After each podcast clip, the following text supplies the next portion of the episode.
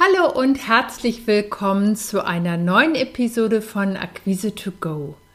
Heute erfährst du, wie du den Blackout im Verkaufsgespräch überwindest. Du wirst erfahren, was du konkret tun kannst, falls dir mal die Worte fehlen im Verkaufsgespräch.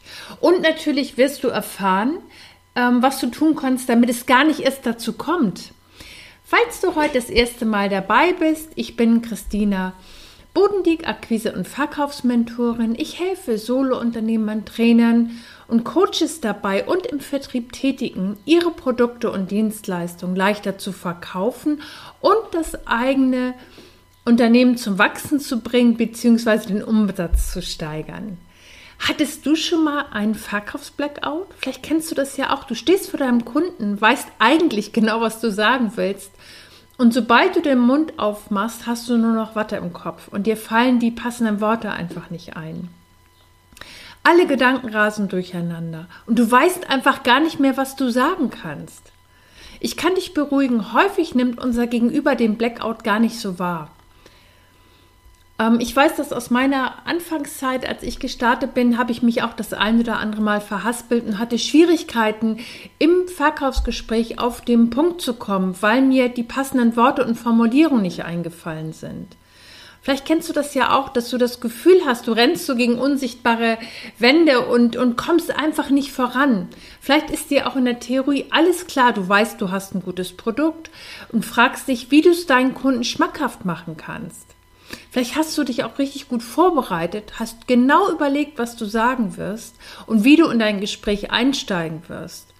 Und äh, dir vielleicht auch überlegst, wie du es in den schönsten Farben für deinen Kunden ausmalen wirst. Und dann wird es ernst und dir fallen die richtigen Worte nicht ein. Und genau das ist meiner, einer meiner Kundinnen passiert. Die hat mir im Erstgespräch erzählt, ähm, dass sie sich sehr gut vorbereitet hatte auf ihr Gespräch. Sie ist also in das Geschäft reingegangen und hatte mit der Mitarbeiterin gesprochen und äh, hat darum gebeten, mit der Verantwortlichen äh, zu sprechen. Und die kam dann auch. Und sobald die beiden sich in das Büro gesetzt haben, äh, ging bei meiner Kundin sofort das Kopfkino los. Da war so, oh Mensch, ja, wie fange ich jetzt nochmal an? Wie finde ich den Gesprächseinstieg? Ah, was wollte ich nochmal sagen? Wie komme ich jetzt auf den Punkt? Ah, wie war das mit dem Preis? Und wie, wie war das mit der Abschlussfrage? Auf einmal war ein totales Chaos im Kopf und es war so ein richtiges Kopf Kopfkino. Und ähm, durch den Druck, den sie sich selber aufgebaut hatte, fehlten ihr auf einmal die passenden Worte.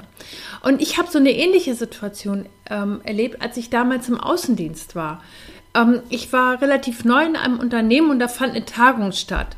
Und im Laufe des Vormittags im Rahmen dieser Tagung wurde die Aufgabe an mich herangetragen, das äh, neue Produkt auf der Bühne zu präsentieren.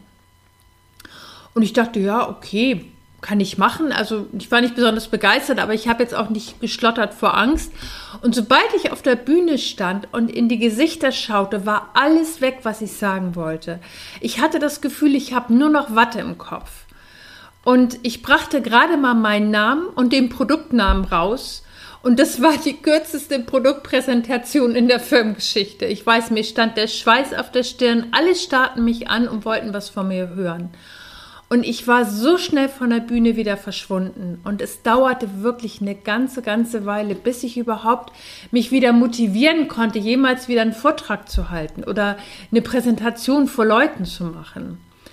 Und ich erzähle dir das, weil so oder so ähnlich kann es sich anfühlen, wenn wir unsere ersten Verkaufsgespräche führen. Weil das Gefühl, also ich kann nur sagen, was bei mir dahinter stand damals, das war das Gefühl, perfekt sein zu müssen, auf den Punkt zu liefern und ja keine Fehler zu machen. Und das hat bei mir dazu geführt, dass ich wirklich Watte im Kopf hatte in dem Moment.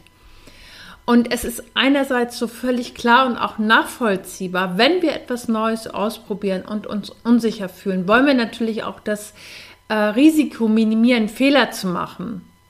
Nur wenn wir als Unternehmerin oder Selbstständige oder auch im Vertrieb Tätige antreten, dann haben wir unsere Vertriebsziele, die wir erreichen müssen. No sale, no fun. Und das stimmt. Ähm, nur wichtig, ich kann etwas tun, um dieser ganzen Sache auf Augenhöhe zu begegnen. Weil wenn ich mir zusätzlich zu dem Druck, der sowieso schon da ist, sei es, äh, wenn ich selbstständig bin, den Existenzdruck, den ich ja in einer bestimmten Art und Weise sowieso habe, ähm, wenn ich mir dann zusätzlich in meinem Kopf auch noch den Druck mache, ja, ich muss verkaufen und das ist dieser eine Kunde, der mir diesen Umsatz bringt, dann werde ich im Kopf total eng. Und äh, durch diesen, ähm, ja, durch diesen Druck verschärfe ich das Ganze noch. Und ähm, weil wenn ich sowieso schon unter Druck stehe, endlich loszulegen und dann mit dem Gefühl starte, ich brauche nur diesen einen Kunden, dann geht es endlich los, dann erzeuge ich nicht nur bei mir Druck, sondern auch bei meinem Gesprächspartner. Und dann, der fühlt dann, es geht nicht mehr um ihn, sondern es geht nur noch um den Umsatz, den ich erzielen möchte. Und ich möchte dir jetzt fünf ähm, ganz konkrete Hinweise geben, die du für dich nutzen kannst, falls du mal in so eine Situation kommst, dass du ähm, das Gefühl hast, dir fehlen die richtigen äh, oder dir fallen die richtigen Worte nicht ein.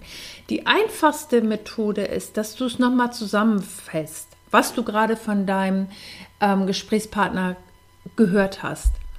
Ähm, du kannst zum Beispiel sagen, äh, wenn, wenn er dir gerade etwas erzählt hat äh, von, sein, äh, von seinem Produkt oder von seinen Terminwünschen, dann kannst du sagen, ich möchte nochmal betonen, dass wir deinen Terminwunsch auf jeden Fall erfüllen werden. So hast du Zeit, dich wieder zu sammeln im Hintergrund.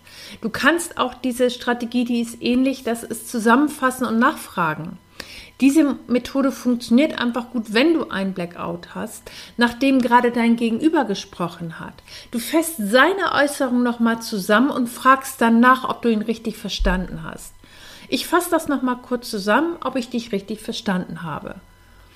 Oder habe ich dich richtig verstanden? Du möchtest den, den und den Punkt mit uns zusammen bearbeiten. So hast du Gelegenheit, einfach dich zu sammeln und gibst deinem Gesprächspartner ähm, im Grunde ein Feedback und hast wirklich Zeit im Hintergrund, deine Gedanken noch mal kurz zu sortieren. Der nächste Schritt ist, kläre offene Punkte. Fragen sind, finde ich, aus meiner Erfahrung da wirklich die beste Möglichkeit. Fragen verschaffen dir Zeit, dein ähm, Blackout zu überwinden. Du kannst zum Beispiel auch fragen, was für Terminverstellung hast du? Oder welche Fragen hast du zu dem Part, den ich dir gerade geschildert habe? Und schon hast du wieder Zeit, dich zu sortieren. Eine wunderbare Möglichkeit ist, damit du auch souverän und, und ähm, deinem Gefühl, so, äh, deinem Gegenüber das Gefühl gibst, dass er wichtig ist, indem du einfach mitschreibst. Mach dir Notizen. Du gibst deinem Gesprächspartner das Gefühl, dass er wichtig ist. Du kannst zum Beispiel sagen, ah, das ist so spannend, ich schreibe das kurz mit oder kann ich mir das kurz aufschreiben. So holst du dein Gegenüber auch wunderbar ins Boot und es gibt keine unangenehmen Gesprächspausen, weil das ist das eine ganz häufige Angst, wenn so ein Blackout ist oder das Gefühl ist, ich muss mich selber sortieren und dann, was könnte mein Gesprächspartner in der Zeit denken, wo ich nichts sage? Also stell lieber aktiv eine Frage, dein Gesprächspartner antwortet, du hast Zeit, Zeit, im Hintergrund dich zu sortieren und bist sofort wieder präsent in deinem Gespräch. Du kannst auch noch etwas anderes tun und zwar nimm etwas in die Hand. Viele Menschen empfinden das als total hilfreich, bei Gesprächen und Präsentationen etwas in die Hand zu nehmen. Ich habe zum Beispiel, wenn ich irgendwie am Flipchart stehe, meistens einen, Stift in der Hand, ein Edding, äh, wo ich einfach nochmal was zeigen kann. Damit, das gibt mir Sicherheit. Ähm, ich weiß dann, wohin mit meinen Händen und ähm, du kannst das deinem, äh, deinem Gesprächspartner einfach wunderbar zeigen. Oder wenn du eine Skizze hast oder ein Prospekt hast, nimm ihn in die Hand, reich ihn über den Tisch und dann kannst du deinem Gesprächspartner dort etwas zeigen. Und das gibt dir auch die Möglichkeit, dich im Hintergrund wieder zu sammeln und deinen, deinen inneren Punkt wieder zu finden, dass du im Gespräch ansetzen kannst.